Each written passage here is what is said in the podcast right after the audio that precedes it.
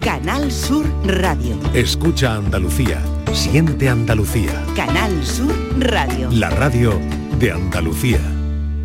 La tarde de Canal Sur Radio con Mariló Maldonado.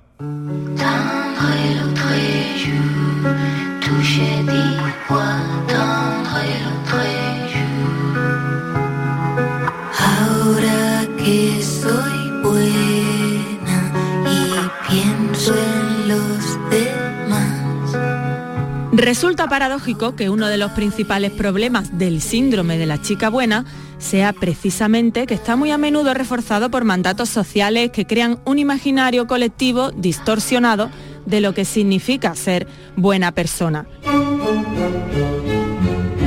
Y dado que todo el mundo quiere a la gente buena, ¿por qué va a ser un problema un síndrome asociado con la bondad?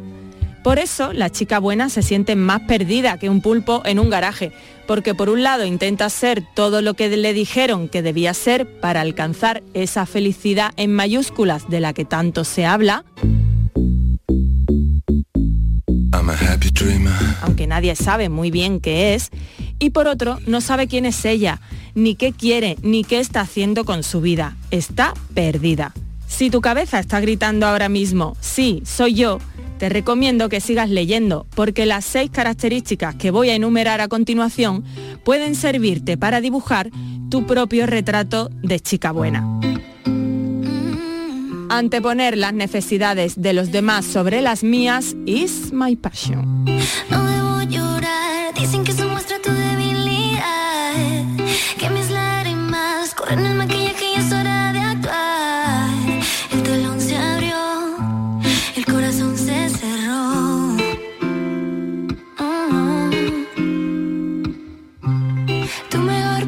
¿Tenéis esa sensación? Eh, porque esto, bueno, tiene mucho que ver con el tema del café eh, que acabamos de, de hablar. Hemos hablado de una chica eh, que le cobra a su novio los 500 euros por el alquiler cuando el piso era de ella, ¿no? Pero queremos hablar de, de esto que plantea la psicóloga Marta Martínez Novoa, el síndrome de la chica buena. ¿Qué es exactamente el síndrome de la chica buena? Marta Martínez, bienvenida, gracias por acompañarnos a esta hora. Hola Marilo, muchísimas gracias a ti por darme espacio, es un placer. Bueno, esto es una, Pues una guía, un viaje para, Sí, para analizar sí. un montón de cosas, ¿no? Sí, efectivamente, tal cual. Eh, bueno, un poco aterrizando ¿no? en lo que es este síndrome de la chica buena, que realmente no se ha hablado mucho, mucho de esto, ¿no? Eh, pues es un poco, mm, o sea, yo entiendo que la palabra síndrome suena como a enfermedad, ¿no? Pero nada más lejos de la realidad. Al final es como un patrón de comportamiento, de pensamiento eh, y de relación con los demás y con nosotras mismas, ¿no? Que tiene mucho que ver con, como bien decías tú, anteponer mm, las necesidades de los demás a las propias, ¿no? Como para sentirnos eh, válidas desde ahí. Y qué perjudicial es eso, ¿no? Porque cuánto nos perdemos a, a nosotros mismos o a nosotras mismas en ese proceso, ¿no? Claro, ¿cómo puedo yo identificar si estoy experimentando ese síndrome de la chica buena? ¿Cuáles son las señales, Pues- Marta? Y pues en primer lugar, eh, mm, lo, que estamos comentando, ¿no? Lo primero, eh, ver que antepones siempre las necesidades de los demás a las propias. También suele haber mucha dificultad a la hora de decidir, incluso tomar las decisiones más cotidianas, por pensar que acertar o equivocarnos con la decisión nos, nos va a definir, ¿no? Eh, también tiene mucho que ver con la represión de emociones desagradables, sobre todo de, la ira, ¿no? Esa, esa emoción tan necesaria, bien regulada, obviamente, para, para poner límites, por ejemplo, y que, y que tan mal vista está socialmente, ¿no? Por eso pues, las chicas buenas tienden a, a reprimirla. La habitación de confianza Mm, eh, tener muy en cuenta que dirán, exacto, y, y básicamente ser personaje secundaria de, de tu propia vida, ¿no? En lugar de protagonista. Hay un capítulo del libro que a mí me gusta mucho, los silencios. Dicen que quien calla otorga y por ahí van los tiros. Cuando una persona con síndrome de la chica buena siente rabia porque alguien se ha saltado sus límites eh, o ha dicho a alguno que le ha molestado mucho, pero siempre eh, siente que necesita reprimirse por alguno de los motivos que, bueno, se han comentado, es muy habitual que se bloquee y que guarde silencio. Entonces tú hablas de los tipos de silencios que hay. Eh, hay un silencio que me ha llamado mucho la atención, el castigador. ¿Cómo es ese silencio? Efectivamente, pues mira, ese silencio es lo que también se conoce mucho en psicología como ley del silencio, ley del hielo, ¿no? Que es mm, pues una manera de utilizar el silencio bastante disfuncional, ¿no? comentabas tú ahora, cuando te quedas completamente bloqueada y por no sacar esa ira eh, te quedas en silencio y otra cosa es tratar de generar una relación, o sea, una reacción, perdón, en el otro a través de ese silencio, ¿no? Es decir, que de repente hay algún tipo de conflicto eh, y yo me callo porque no soy capaz de decirte eh, lo que me está molestando, porque no quiero quedar mal contigo, pero hay una parte de mí como que necesita hacerte ver que algo, algo se ha movido aquí, ¿no? que algo ha pasado, algo me ha dolido, y lo hago a través del silencio. Claro, esto obviamente es muy peligroso, ¿no? porque como bien sabemos, la comunicación es la herramienta más eficaz para, para crear relaciones sanas. ¿no? Mm. ¿Hay algún aspecto del pasado de, una persona que pueda influir en ese desarrollo del síndrome de la chica buena en el presente? Creo que también la mochila tiene algo que ver en todo esto que estamos hablando. Sí, tal cual, tiene muchísimo que ver, ¿no? Em, en el síndrome de la chica buena al final eh, afecta muchos factores, ¿no? Tanto social, bueno, tiene mucho que ver generalmente con familias en las que ha habido muchas sobreexigencias, con mejores intenciones del mundo, ¿no? De que llegues lejos y creyendo mucho en ti, pero que genera una sensación como de insuficiencia, de que todo lo que consigues ah, nunca parece que, te hace ser válida del todo, nunca parece que te hace ser suficiente. Y luego hay muchos mandatos sociales también, ¿no? Que, que refuerzan y que van creando poco a poco este síndrome, como son las típicas frases que seguramente todos eh, hayamos escuchado, como calladita estás más guapa, no seas marimandona, eh, siéntate como una señorita, ¿no? Son frases muy asociadas con, priorizar la corrección por encima de, la comodidad o de la libertad o, de atenderte a ti misma, ¿no? Entonces, pues todo esto al final va formando un entramado que, nos lleva a muchas veces eh, padecer este patrón, ¿no? Bueno, tengo aquí a nuestro psicólogo Borja Rodríguez que escucha atentamente todo lo que está contando Marta Martínez Novoa en este síndrome de la chica buena, que tiene mucha relación, Borja, con lo que acabamos de hablar en parte en el café. Y yo voy a poner a, Marta en, en situación, mira, le hemos propuesto a los oyentes un dilema. Una pareja compartía un piso, ella era la dueña de la vivienda y le cobró durante un año la mitad del supuesto alquiler a su novio, sin decirle que el piso era de su propiedad. Claro, cuando él descubrió la verdad, eh, se enfadó muchísimo. Bueno, lo que hemos preguntado aquí es em, si actuó bien ella. ¿A ti qué te parece, Marta? Así a bote pronto. Hombre, a bote pronto no, parece algo muy justo, ¿no? Al final ahí ya se ve que, la comunicación en esa pareja brilla por su ausencia y hay cositas que fallan, ¿no? Porque, Jolín, al final es un patrón muy disfuncional. Yo siempre digo que al final con tu pareja eh, tenemos que ser un equipo, ¿no? No, podemos eh, ser como enemigos, ¿no? Que estamos luchando el uno contra el otro. Y para eso no, no puede haber ese tipo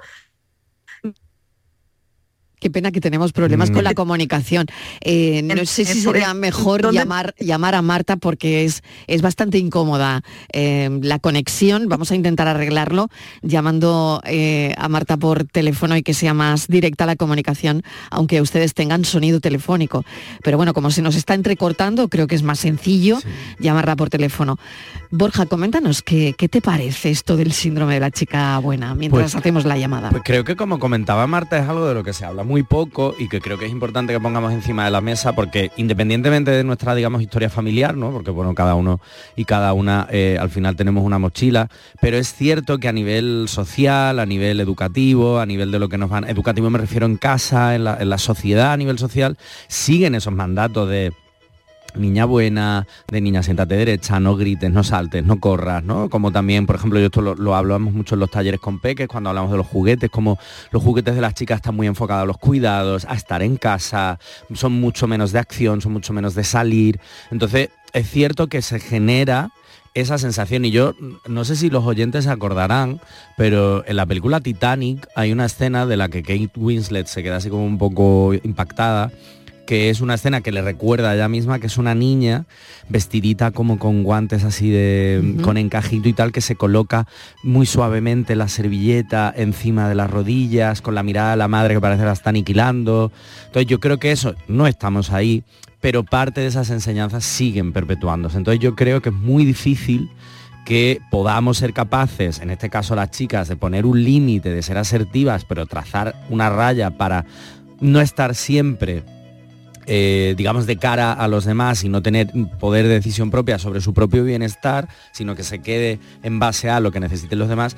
Y creo que es muy importante que, bueno, que con el libro de Marta esto se hable y se ponga encima de la mesa, porque sigue pasando a día de hoy. Claro, Borja, al final se trata de que las personas cultiven eh, esa autoestima y esa confianza en sí misma que defienda los valores los valores que tú vas teniendo sin necesidad de preocuparte de lo que pensarán los demás, porque creo que, eso es importante, ¿no? Nos preocupa mucho el, qué dirán o, qué pensarán de mí los demás. Nos preocupa muchísimo. A ver, hay que entender que somos seres sociales y que por lo tanto nos gusta estar en general en comunidad, pero que es cierto que al final tú necesitas trazar tus límites, poner tus valores encima de la mesa, siempre y cuando no pisotees los valores de nadie, pero que al final es importantísimo para tener una autoestima sana, ser capaz de poner ese límite y trazar y decir, vale, yo llego hasta aquí, tú llegas hasta allí, un poco, pues lo podemos ver en pareja, en amistades, pero incluso en cosas pequeñas, ¿eh? incluso ser capaz de decir, oye, mira, a ver qué plano y tal. No, bueno, a mí me da igual. No, bueno, yo lo que tú quieras, lo que tú necesites, lo que tú prefieras. De vez en cuando eso no está mal, pero el problema es que eso siempre sea así.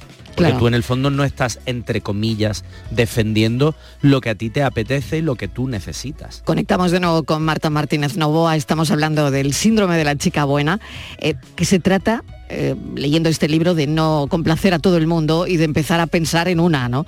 Eh, hablábamos, Marta, hola de nuevo. Sí, hola de nuevo, perdonad. Vale, eh, hablábamos, claro, de cómo pueden, cómo podemos cultivar esa autoestima y esa confianza en, en, una misma para defender los valores sin que no nos preocupe mucho el juicio de los demás. Claro, al final el tema es que el juicio de los demás, como seres sociales que somos, siempre nos va a importar un poquito, ¿no? El tema es que no nos determine y que no nos condicione y nos obligue a no poder ser nosotros mismos, ¿no?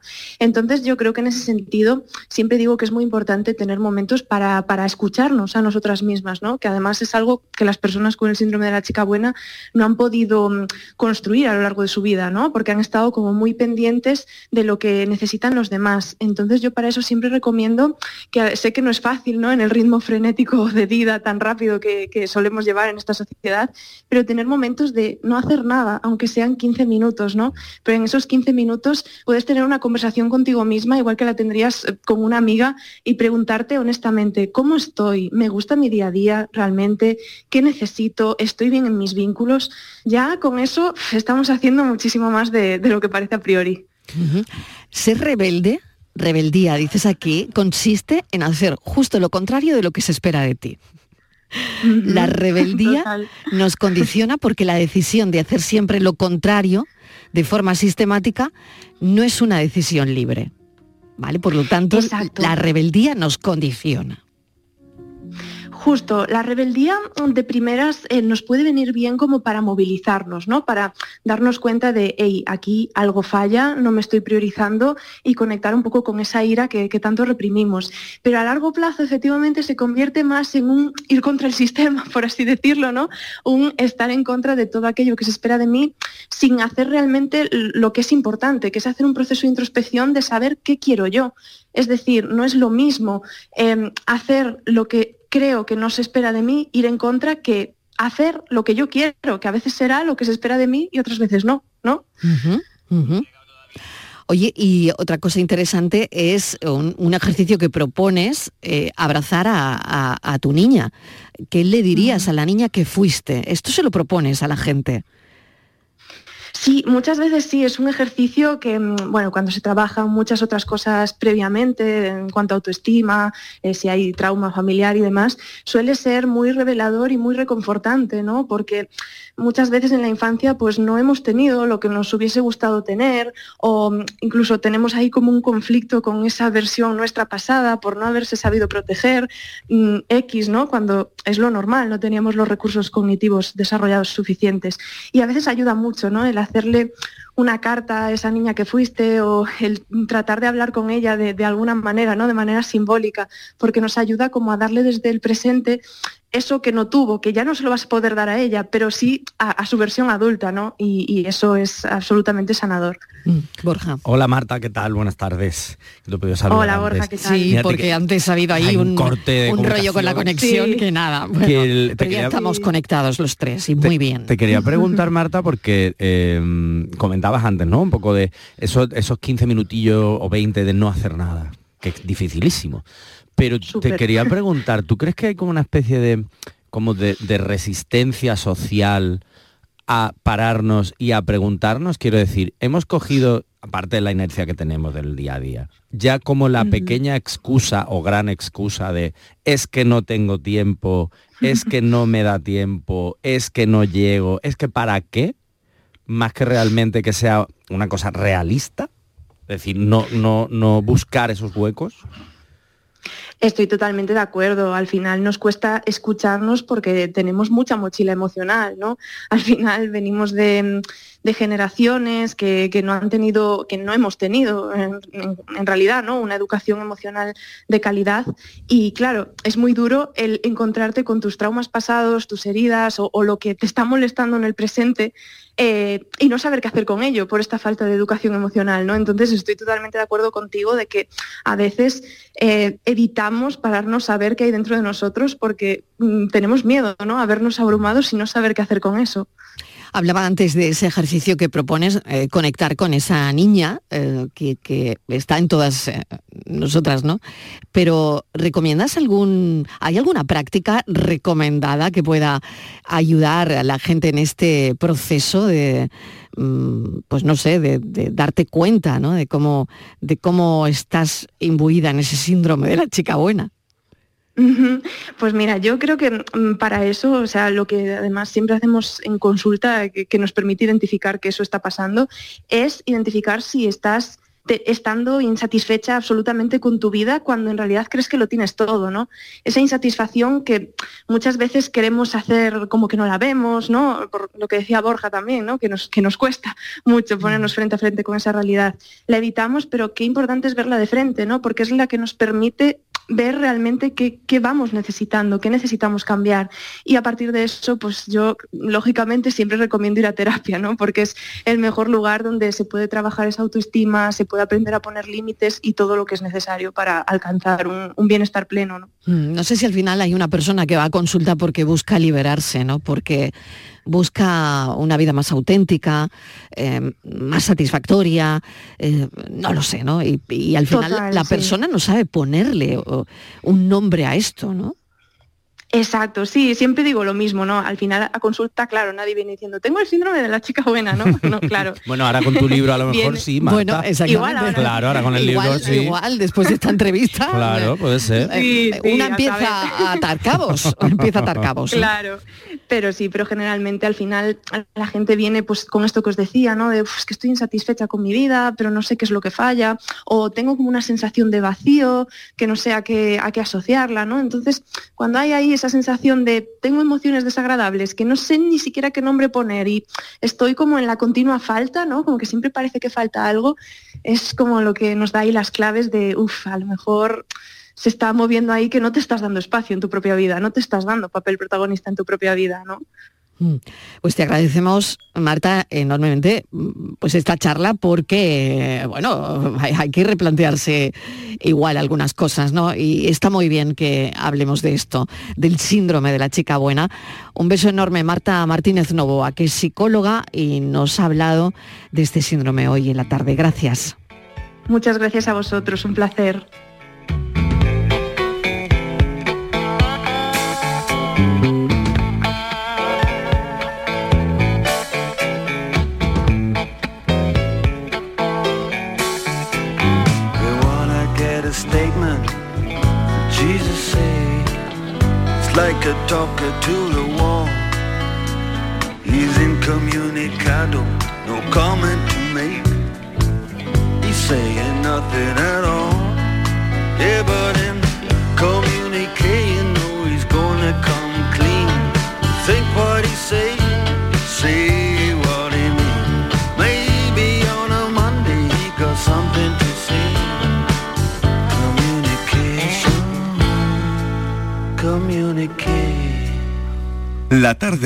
Sur Radio Con Mariló Maldonado. También en nuestra app y en canalsur.es.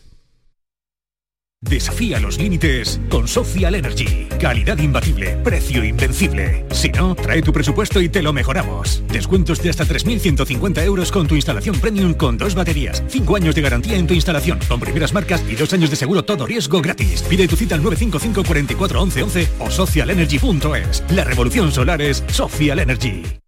La vida es como un libro y cada capítulo es una nueva oportunidad de empezar de cero y vivir algo que nunca hubieras imaginado. Sea cual sea tu próximo capítulo, lo importante es que lo hagas realidad. Porque dentro de una vida hay muchas vidas y en Cofidis llevamos 30 años ayudándote a vivirlas todas. Entra en cofidis.es y cuenta con nosotros. En Logística Castillo disponemos de terreno para estocaje de contenedores y maquinaria portacontenedores para la manipulación y reparación de los mismos. Instalaciones con almacenaje en ambiente, refrigerado y congelado. Todos los servicios de transporte multimodal y gestión logística integral al cliente adaptado a sus necesidades. Logística Castillo, tu gestor estratégico en Sevilla para todo el sur peninsular. En cofidis.es puedes solicitar financiación 100% online y sin cambiar de banco. O llámanos al 900 84 12 15. Cofidis, cuenta con nosotros.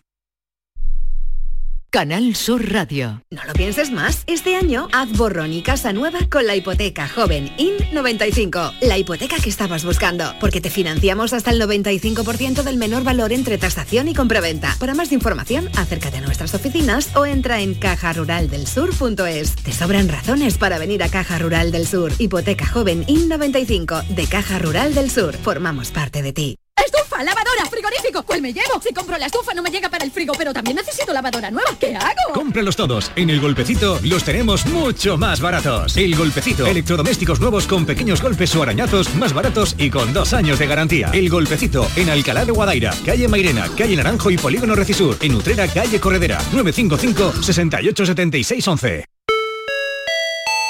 Supermercados Más es ahorro. Hasta el 29 de febrero el kilo de filetes de pollo a solo 5,95 euros.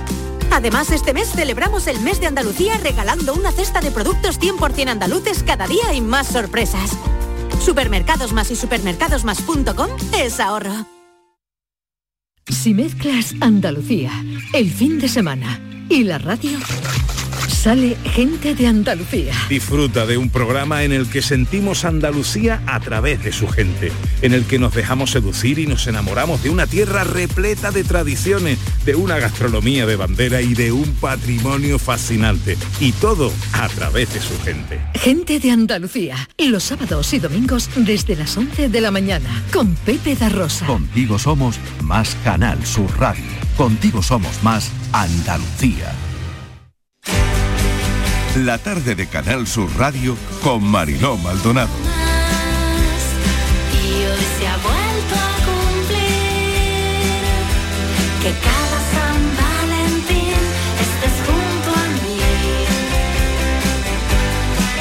Valentín a la vuelta de la esquina, cinco y media. Esto es la tarde de Canal Sur Radio. Estamos con Borja Rodríguez. Saludo de nuevo a Estíbaliz Martínez. Hola, Martínez, ¿qué tal? ¿Qué tal? Hoy es San Valentín a la vuelta de la esquina Hombre, y creo que miércoles, ¿no? Que viene. hay sí, Miércoles que viene. Claro, hay mucha Por información. cierto, que- San que- Valentín sí. y miércoles de ceniza. No sé si esto quiere decir Mira, algo. no lo sé. No los... El polvo, No, la ceniza. yo no sé, San no le veo ninguna- Borja, no veo ninguna relación. No, el- la ceniza, el polvo de la ceniza, San Valentín, el amor. No lo sé, Bueno. no lo sé. Sí, pues no, yo no, ¿No lo no. pilláis? Polvo eres y polvo echarás, Ah, a lo mejor, o algo así. Ah, ¿no? vale, no, vale, sé, bueno, no sé. no, no, no, lo, lo acabo de pillar, no, no he hecho esa asociación. No lo sé, no lo sé, no sé Yo si irá por ahí, no he-. No, he- no sé si ibas por ahí, pero que no he hecho yo esa asociación. Bueno, Bueno, era a miércoles ver, de ceniza. Que hay una estafa, ¿no? Bueno, sí, Hay una eh, estafa, ¿eh? es que Por ¿sabes favor, qué pasa? Que San Valentín... pero esto que, la gente aprovecha para con para todo, ¿no? Para todo. Los que, los que son mafiosos sinvergüenza, pues esta gente es una sinvergüenza, los que se aprovechan de todo, eh, aprovechan este día que hay mucho paquete, mucho regalo, muchas cositas. Ujú. Y Marilo, pues lo de siempre, que te llegan correitos, que tú estás esperando algo que le has comprado a tu pareja y un correíto pincha aquí y ya te están liando, porque lo que te están haciendo es desviarte a una página falsa y, y ya te puedes dar por, por tocada, ¿no, Borja? Exacto, porque además esto es... ¿Qué pasa? Pero ¿Cómo En- es la estafa? A ver, que... Porque, por ejemplo, la estafa es, te, te llegan un correo, un mensaje de una empresa de mensajería paquetería, te dice, tienes un regalo. ¿Por qué San Valentín? Pero si yo no estoy esperando ningún regalo. Pues, pues eso mismo pienso yo, pero, claro. si- un momento, si una tiene pareja, igual dices, ay, O que si- mira, que, o si que tengo, me ha mandado un regalo. Claro, si tengo un admirador, una admiradora secreta, fíjate, estas cosas Ya, también, bueno, que no sé si eso yo. se lleva Porque has todavía, comprado pero algo, bueno. ¿no? Para regalar, has podido comprar algún Bueno, que has podido también, comprar claro. algo para regalar. Claro, claro, es decir, claro. pueden pasar muchos factores, pero es verdad que de pronto lo que dice Estival y esta gente que son estafadores toda la vida, no impresentables, es Se han como querido relacionar Se aprovechan el- claro. del amor o del no amor que tenga la gente para encima mm, desvalijarle la cuenta corriente. Como no todo es suficiente con lo mío, para que tú venga encima a amargarme el, el no San Valentín, o sí, sí lo tengo, porque al final todo esto es volver a jugar con las emociones de la gente. Totalmente. ¿En qué consiste la, la estafa? A ver, Estivaliz.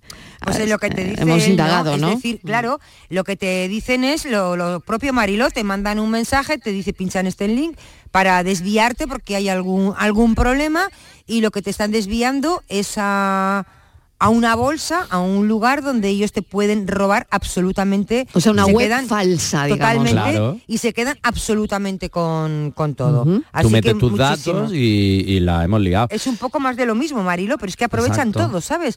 Pues que, pues imagina que dicen, como motivo de San Valentín le, le han mandado un paquete, imagínate, que un paquete de no sé dónde. Eh, para recibirlo tiene que usted confirmar aquí la dirección, cualquier cosa de esas. Un correo Mm. de estos que porque son muy hábiles. Ya, y ya te están liando, porque ya te están desviando y ya te cogen los datos y entonces ya por ahí mal. todo lo que se mal. llama el, el phishing o phishing o como Eso se es. llame en inglés, pero que han aprovechado el momento San Valentín. Pero pasa con esto, pasa con eh, las aplicaciones, cuando que lo hablamos el otro día, no es de pronto un aumento tremendo de, de gente nueva en las aplicaciones para conocer gente, porque es como esa búsqueda del amor y nos vamos a ir de cena y no sé qué, y luego si te he visto no me acuerdo, porque en el fondo, queramos o no, este in- llamado invento de los centros comerciales mm, llamado San Valentín, que a mí me encanta, pero bueno, es cierto que deja a mucha gente con esa sensación de, madre mía, está todo el mundo cenando por ahí, emparejado, qué cookie, qué bonito, llevamos desde mediados de enero con todos los escaparates llenos de corazones, y claro, hay mucha gente que echa de menos la sensación de estar en pareja. Y eso, hay gente que juega con, con ese echar de menos y con esas Qué mal, sensaciones ¿eh? de vacío. Qué Es que mal es jugar fatal, con es eso. fatal, pero además, es que claro, eh, si una piensa fatal. en el trasfondo de, de una estafa es Claro, esto, ¿no? es. Eh, es jugar también con eh, con la psicología y jugar también con esa vulnerabilidad de, de las personas, Eh, ¿no? Exactamente, o sea que aquí hay que tener mucho cuidado y sobre todo el hecho de no tener pareja en San Valentín o de no eh, querer celebrar San Valentín o de haber recién roto una ruptura cercana a San Valentín, habrá más. Y mm, San Valentín al final es, puede ser muy bonito, lo que sea, pero al final es una celebración más. El problema es la presión social que hay con esto y es un poco también lo que le genera a la gente esa sensación de soledad, de echar de menos, de melancolía, porque hay una presión social tremenda con esto. Entonces, que nadie se lleve a engaños y por supuesto que nadie se preocupe. No tener pareja en San Valentín no pasa absolutamente nada, que sé que esto parece de perogrullo, pero que hay mucha gente que, que siente mucho eso. Yo siempre digo que podemos celebrar, que yo lo he hecho durante muchísimos años, este año me toca celebrar San Valentín, menos mal. Eh, Ay, hijo, enhorabuena. Gracias, Mariló. Yo he celebrado muchos Muchas años. felicidades adelantadas. Sí, sí, yo he celebrado muchos años el auto San Valentín. Yo me hacía una cenita en mi casa o quedaba con amigos, que estábamos Ujú. solteros en ese momento y quedábamos para cenar. Pero yo me hecho muchos autos San Valentín en mi casa, me he abierto mi botellita de vino, con, con moderación por supuesto. Me he hecho yo a lo mejor una cena, me he hecho una pizza casera, lo que sea. He visto una peli que me encanta, me he puesto velas, es decir, al final esto te- se trata de querernos. Y si no tienes una pareja a quien querer, siempre te quedas tú. Bueno, Bueno. podemos... eh, Venga, vamos con a otro- recuperar un tema que lo dejamos la semana con otro pasada, ¿te asunto, exacto. Por falta De del tiempo, Pues hablando de qué es el TOC amoroso. TOC vamos a decir que es un trastorno obsesivo compulsivo y que Mariló, mm, por ejemplo, dicen que es la nueva tendencia tóxica, es que es- yo me quedo helada. Bueno, pues el TOC amoroso dicen que es la nueva tendencia tóxica en las relaciones que está aumentando en España, que dice, tienes la constante sensación de que tus parejas siempre acaban huyendo, dice, pues podrías estar con una persona que tiene el TOC amoroso, que es uno de esos trastornos, ¿no?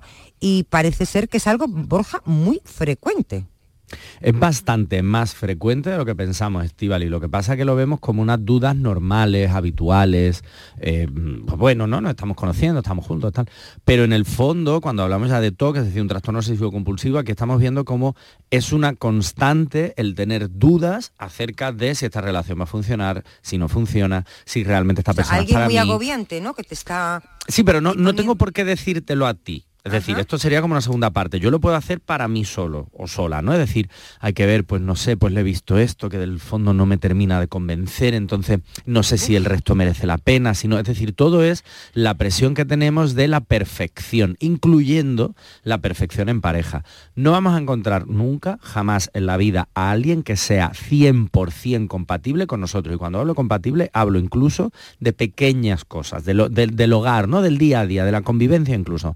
Es muy difícil y eso no va a ocurrir. ¿Qué pasa? Que ese planteamiento constante de se va a acabar, no será para mí, pues yo me esperaba otra cosa, las expectativas, todo ese- esa rumiación que se llama es lo que genera esta sensación de TOC, que además puede venir acompañada, como tú decías, Estivali, no solo de un malestar para mí, sino también de plantearte dudas a ti, pruebas, de entre comillas, de amor, que no son de amor, son pruebas, eh, que al final lo que hacen es pruebas de, generar... de una, de uno de los de ellos a- al otro, es decir, de la Claro. persona que tiene este TOC, esta, este trastorno, probando constantemente eh, la relación o la sinceridad o el amor de la otra persona. Exactamente, que es como eso- pruebas, eso al chequeos, que- como si fuese un no- chequeo al que no médico. tiene, al que no tiene el trastorno, al final acaba trastornándolo. Claro, porque eso, por es eso es, total, claro. total, Estivali, porque además esto es lo que te lleva al final a que sea una relación tóxica. Si yo tengo esos pensamientos rumiativos, pero yo soy capaz de gestionarlos, de, de, eh, reconvertirlos, por decirlo de alguna forma, de apagarlos incluso, yo lo puedo gestionar y por lo tanto esta persona pues no va a tener esa, esa ah, digamos, esas consecuencias. Pero claro, si yo le estoy poniendo esas pruebas, tengo sensaciones de rechazo, me pregunto todo el tiempo, ay, ¿sentirá lo mismo por mí? Uy, llevamos, yo qué sé, cuatro o cinco días, un mes sin hacer el amor, por cuestiones varias que tal, uy, eso es que ya no me quiere, me estará engañando, es decir, todo lo que lleva al final a que esa relación tarde o temprano se va a romper. No porque sea real, sino porque yo lo estoy planteando de esa forma. y ese trastorno vamos, no sé si- tóxico total. claro.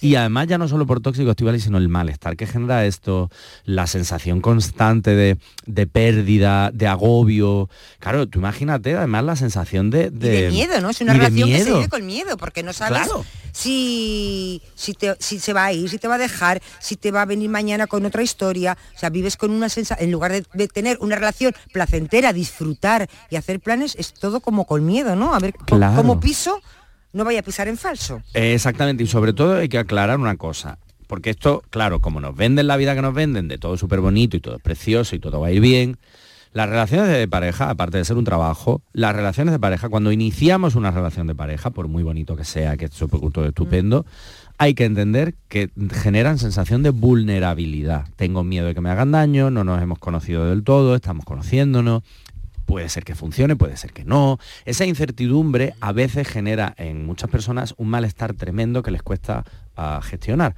Si eso se alarga en el tiempo es cuando puede empezar a producir ese toque.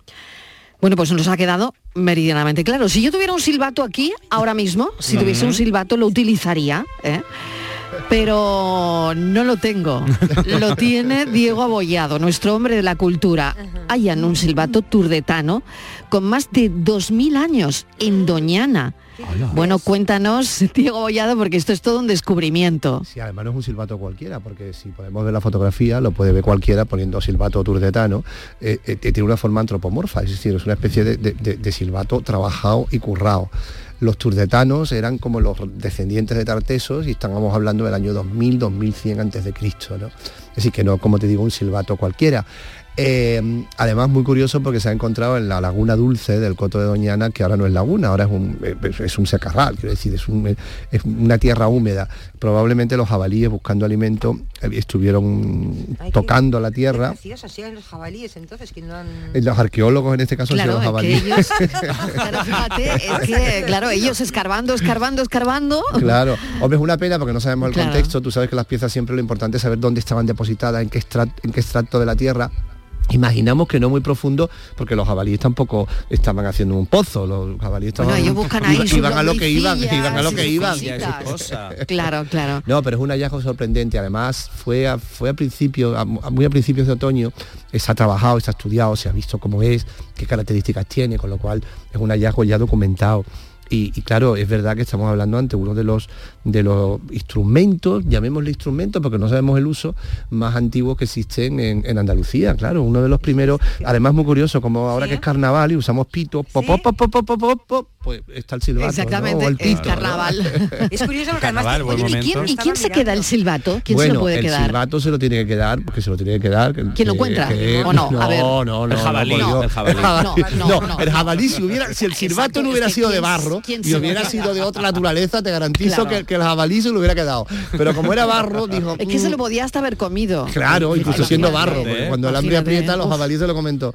No, pues el jabalí fue, tuvo, tuvo una sensibilidad arqueológica y, y dejó el silbato aparte. Lo encontraron miembros de, de- bueno, miembros de los que trabajan en el Parque Nacional de Doñana, el silbato, y lo entregaron al, a- al- al Museo Arqueológico, bueno, al, al- al Centro de Estudios Científicos de Sevilla.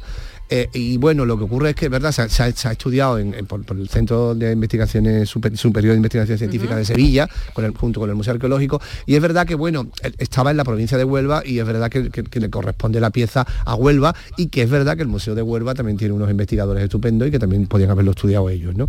Evidentemente eh, eh, irá al, al Museo de Huelva y a lo mejor pues se pondrá en Almonte, que es la localidad cercana, si tiene un sitio y un lugar para, para exponerlo, que lo puede tener, pues se pondrá en Claro, es Con un valor, ¿no? Incalculable. Claro, claro, claro, imaginamos. claro, claro, porque es que, es que es muy interesante, porque fíjate que sabemos muchas cosas de los antiguos, pero de- cuando hablo de los antiguos hablo siempre de la cultura de la antigüedad, no los antiguos como yo y como tú, sino de los antiguos de Ya, verdad, de la antigüedad. Bueno, tú eres muy moderna, tú eres muy moderna, Estíbal es más antigua. Oye, que sea antiguo no importa. No me creo yo eso, no me Yo- creo yo eso. Sí, pero Bueno, no, no, para nada. Mirad una cosa. eso a el- qué viene el- ahora, sí. si estamos hablando A del ver, silbato. Pues no, a ver un tú- segundo, porque dime. el silbato perfectamente podría estar en una novela de Zoe Valdés. Seguro. Ah, claro. Perfectamente podría aparecer. Eh, puede tener un argumento, porque, bueno, ya sabemos ella cómo hace volar su imaginación.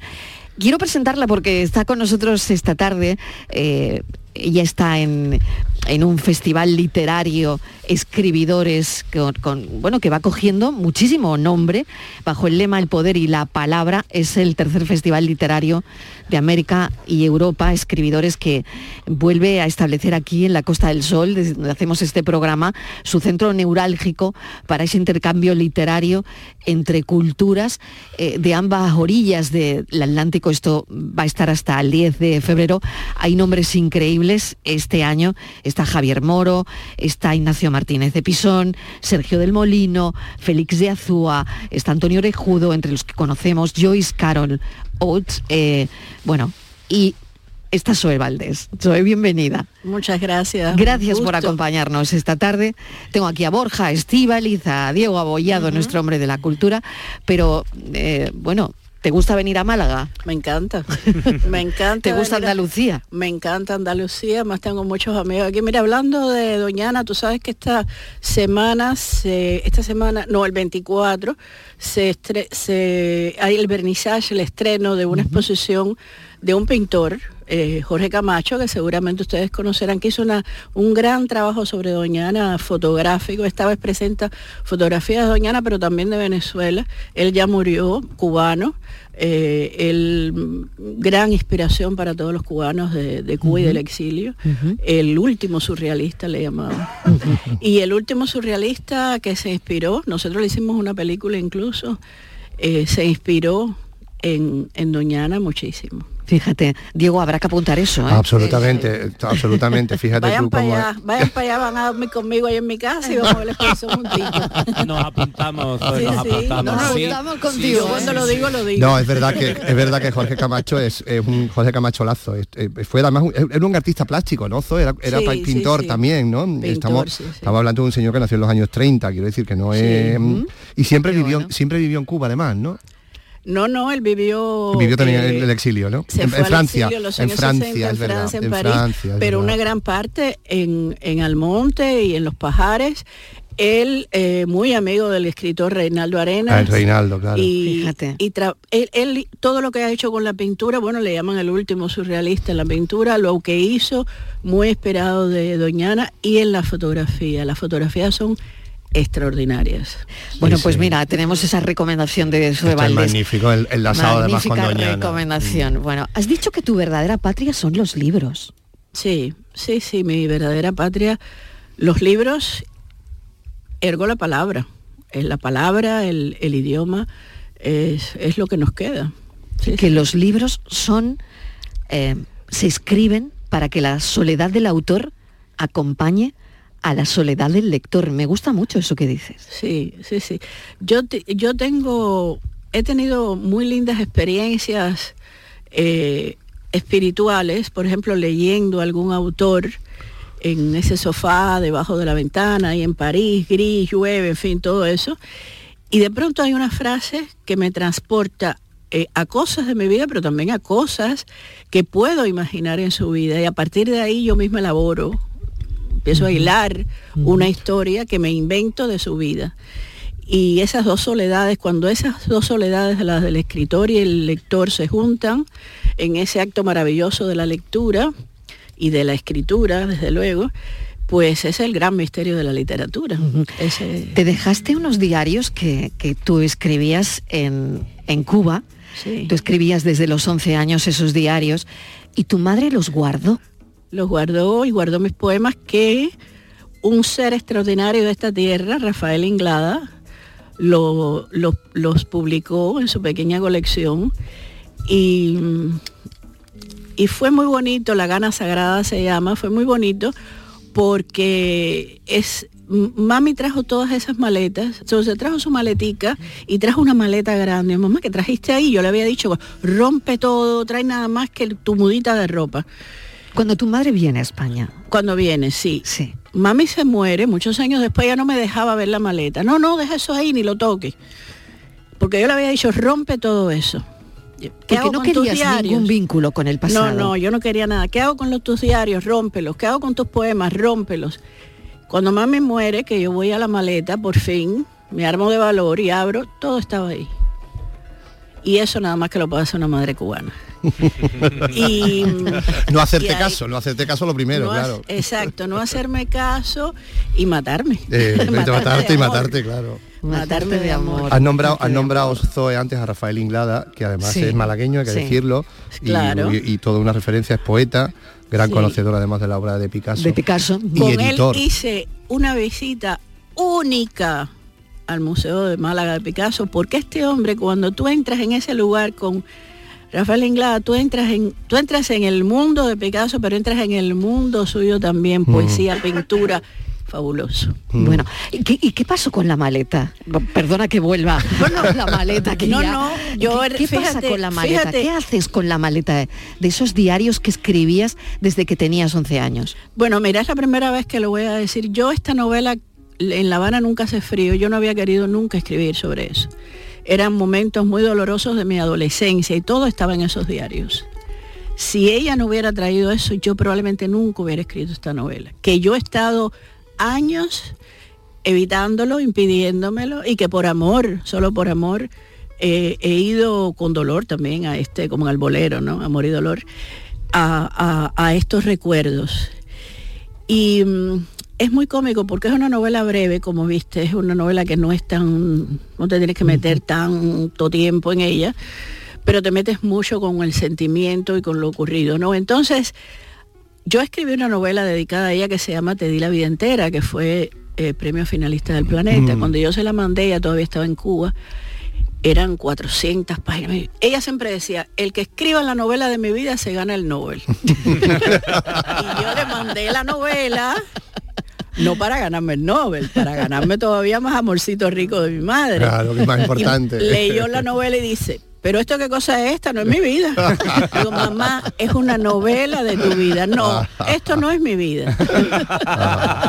bueno, y ya bueno, ahora he escrito esta novela para de alguna forma decirle, mamá, esto fue mucho de lo que tú me enseñaste, el valor, ¿no? El valor que es tan importante, sobre todo cuando uno es joven, y, el, y también eh, a vivir el miedo con decoro. Con un cierto decoro. A vivir el miedo con decoro. Ojo, ojo a la frase. Ojo a la frase. Me tengo que ir un momentito a publicidad, pero esta conversación no se puede quedar aquí, o sea que vamos a continuar esta conversación con la escritora Zoe Valdez y con todo lo que le queráis preguntar, Sí, sí, sí, Borja, sí, hombre, A mí me prometieron masajes, así que... Ahora te damos alguno. Oye, ¿de dónde son tus ojos claros? De mi abuela irlandesa. Yo tengo una abuela irlandesa que se casó con un chino y abuelo chino también, y canarios. Y de ahí tus maravillosos ojos rasgados y claros. Claros. Bueno, increíble, ¿no? Madre mía, qué árbol genealógico. qué árbol. Ah, qué bueno. Genética. Es que si no existiera habría que inventarla, soy Valdés. Venga, vamos a publicidad y seguimos con ella. Contigo aprendí a ver la luz del otro lado de la luna. Contigo aprendí. La tarde de Canal Sur Radio con Mariló Maldonado. ¿Y tú de qué eres? ¿De chirigota o de comparsa? ¿De folla o de la calle? ¿De carrusel o de cabalgata? Nosotros no elegimos. En carnaval somos de Cádiz. Melón y sandía Caridul. Lo más fresco del carnaval. Visita nuestra página web www.caridul.com. En Logística Castillo disponemos de terreno para estocaje de contenedores y maquinaria portacontenedores para la manipulación y reparación de los mismos. Instalaciones con almacenaje en ambiente, refrigerado y congelado. Todos los servicios de transporte multimodal y gestión logística integral al cliente adaptado a sus necesidades. Logística Castillo, tu gestor estratégico en Sevilla para todo el sur peninsular. Cuando casi todo el mundo duerme, menos tú, ya estamos contigo. En la mañana de Andalucía, el Club de los Primeros con Charo Padilla. Buenos días, Charo. Aquí un primerizo. Bienvenido. Y el éxito de este programa son los oyentes. Son un club lleno de mucha vida. Cielos despejados, iluminados por la luna. En el Garrobo, 19 grados. Por Pontejimí, 18 grados. 12 grados en la ciudad del Castamarra. Aquí por Ciudad Baja, 15 grados. La mañana de Andalucía, el club de los primeros de Canal Sur Radio, con Charo Padilla. De lunes a viernes desde las 5 de la mañana. Contigo somos más Canal Sur Radio. Contigo somos más Andalucía.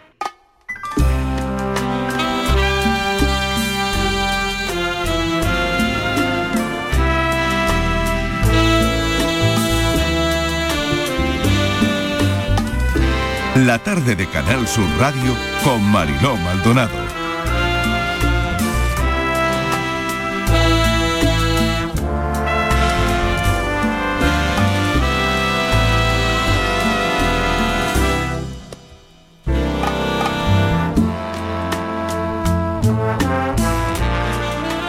¿Te gusta, em, te gusta esto que suena, no? Hombre, me encanta. me encanta. A mí todo lo que es boleros, gardenia, Lucrecia, Benimoré, todo eso me vuelve loca. Todo eso te gusta, ¿no? Claro, normal, sí que... El bueno, buen pues, gusto, el buen eh, gusto. está ahí, Lo ¿no? tiene. Bueno, ¿cómo desarrollas tus personajes? Porque estábamos hablando del silbato y una piensa, bueno, el silbato que estaba contando Diego podría estar perfectamente en una novela de Zoe Valdés, ¿no? Pero, ¿cuál es esa trazabilidad que le das a tus personajes? ¿Qué buscas en ellos? Yo busco primero eh, el alma de los Son personajes. mujeres fuertes, complejas Sí, algunas, sí, ¿no? son mujeres fuertes. A mí nadie me puede venir a hablar de feminismo porque para feminismo yo. Esta que está aquí. Eh, son mujeres fuertes porque a mí me gustan mucho esas mujeres fuertes que fueron las mujeres de mi vida, mi madre, mi abuela, mi tía.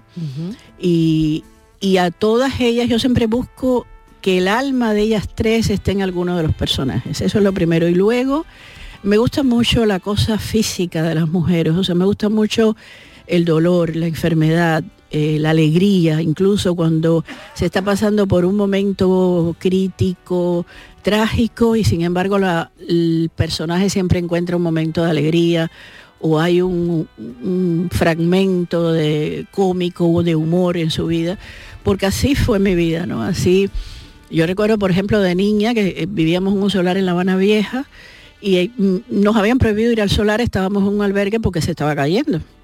Entonces mi abuela me dijo, ay no, ya estoy de jurel hasta aquí. Vamos a ir a, tomar, a comernos un huevito frito. Fuimos para el solar. Mi abuela pone el huevito frito con arroz blanco y de pronto empieza a caer una boronilla del techo. Y abuela me miró a los ojos, me tiró de la mano así, agarró el monedero. No agarró la Virgen de la... Yo le dije, oye, agarra la Virgen. No, no. Ella agarró el monedero, se mandó a correr, salió por esa puerta para afuera y el solar se cayó detrás de nosotros. Madre mía. Y fíjate que eso yo lo escribí con dolor. Y mucha gente me dice, ay, como me he reído con cuando el derrumbe. Digo, niña, pregunto a reír con el derrumbe, si eso era un momento trágico de mi existencia. Un poquito de Y tuviste respeto. que volver a los jureles y tuviste que volver a comer jureles. Entonces, y volví, y volví a los jureles. jureles, y a mucha la gracia fiesta porque- de los machetazos. porque los- los jureles- porque la, la gente, fíjate que no- por eso viví cuatro años después en, en la- el unitario de un cine. Porque como habían tantos celos, porque se había mucho tarro, había mucho engaño, y, a- y entonces los hombres se fajaban a machetazos. Y entonces abuela dijo, no, los niños no pueden seguir eh, viendo esto. Habló con la taquillera del cine actualidad, le dijo, mira, aquí hay mucha fajatera ¿El de cine noche. actualidad? Del cine actualidades. Yo necesito que tú me permitas que los niños, hasta que nos den un lugar para vivir, pues hagan sus tareas aquí en el cine y duerman en el unitario. Y estuvimos cuatro años durmiendo en el cine actualidades, viendo unos documentales soviéticos de seis horas, otros, sí, otros norcoreanos. El- yo nunca olvidaré que había uno de seis horas soviético que eran de unas gordas paracaidistas que yo en aquella época decía, yo le decía a mi abuela, que cuando me preguntaba qué tú quieres ser de yo, mi abuela quería que yo, claro, y yo paracaidista, y, y como era tan flaquita decía soviética y gorda. Y mi abuela me, me daba unos coscorrones, pero niña, tú eras loca, tú eres boba. Y, y, y para que tú veas, fue, fueron recuerdos, era duro vivir así, pero al mismo tiempo veíamos películas que nadie veía en la escuela. Yo llegaba el otro día, ¿qué? ¿Y qué? Que fue anoche en el cine. Ay, vi un documental norcoreano eh, del Partido Comunista y yo le hacía unos cuentos a la gente que la gente no se lo podía creer. Oye, cuando ves ahora tus películas en el cine, ¿te gustan? ¿No te gustan? Que, mm, no sé, ha habido, bueno, han adaptado alguna obra tuya al teatro también. Al teatro, sí. a mí me gusta más el teatro. A mí la experiencia del teatro me gusta mucho. Yo tuve la gran suerte que un monólogo lo hizo Alain Delon con una actriz argentina hace mucho tiempo en Córcega. Y fue para mí, imagínate, yo cuando tenía, eh, cuando era muy joven, yo decía, Dios mío, el zorro, el primero, porque después vino Antonio Bandera, que también, ya tú sabes, hay una cantidad de zorros, bueno, bueno, que tú dices, pero bueno, el zorro se lo cogió todo para él, ¿no? Pero bueno, yo veía a Alain Delon y decía, Dios mío, este hombre, y fíjate lo que es la vida, ya cuando lo vi en los ensayos y todo eso, me puse con una timidez que yo ni me atreví a hablar con Alain Delon. Y yo soñaba con que Alain Delon me cogía en un, en un almacén ahí arriba de un saco de arroz. Y después, y, y después todo eso se acabó porque uno es, una es tímida. Bueno, me queda nada, dos minutos para recomendar. que ¿Cuándo vas a estar? Eh, ahora, ¿no? En- Ahora a en las 19 Escribidores. y 30. A las 19.30. Y mañana con Amparo de la Gama. También en Marbella. Que ya esto es un dúo, este es el dúo de la, de la cachofa. Claro que sí. La cachofa Bueno, literaria. pues, pues quien quiera, eh, quien esté por Málaga, eh, quien esté por Málaga, pues que vaya a la térmica, porque ahí está Soy Valdés para contarles un montón de historias entre entre las que ha contado aquí, bueno, porque tiene mucho más que contar, eh, y también estará en Marbella eh, con la periodista Amparo de la Gama eh, mañana. Bueno, en el, en el eh, Centro Cultural La Malagueta, Mariló. Hoy Está en el centro- allí. y está Centro Cultural La Malagueta. Claro, y están está los Ignacio también, es Martínez verdad, Pinzón está también. Ignacio Martínez Pinzón, Bueno, pues me quedan dos minutos por si quieren, eh, a ver, Diego, no sé si No, quieres a mí me una cosa como empezábamos esta- como empezábamos un poco la entrevista, porque es verdad que a mí que me gusta muchísimo el arte, me gusta muchísimo la música clásica y hablo de esto y tú lo sabes, la conexión que tú tienes cuando estás leyendo solo, a solas, con un, con un- con un libro, con una frase que te llega, está por encima de cualquier de cualquier otras artes, ¿no? Y, y lo digo así de, de claro, ¿no? Y me ha gustado mucho ese principio cuando Zoe definía esa soledad del escritor y del, y del lector que se encuentran. ¿no? Me parece todo, toda una, una definición de lo que es la literatura. Qué buena, qué buena definición, es te, te quería preguntar, el- ¿nos da tiempo, Mariela? Minuto y medio. Minuto y medio, rapidísimo. minuto y medio. En, en esa La imagen que también tiene que ser estaba... más corta que la respuesta. Total, que hablaba Diego de ese momento, París, sofá, lectura, y has dicho en un momento que hay frases que te llegan y tú te imaginas, ¿no? La vida.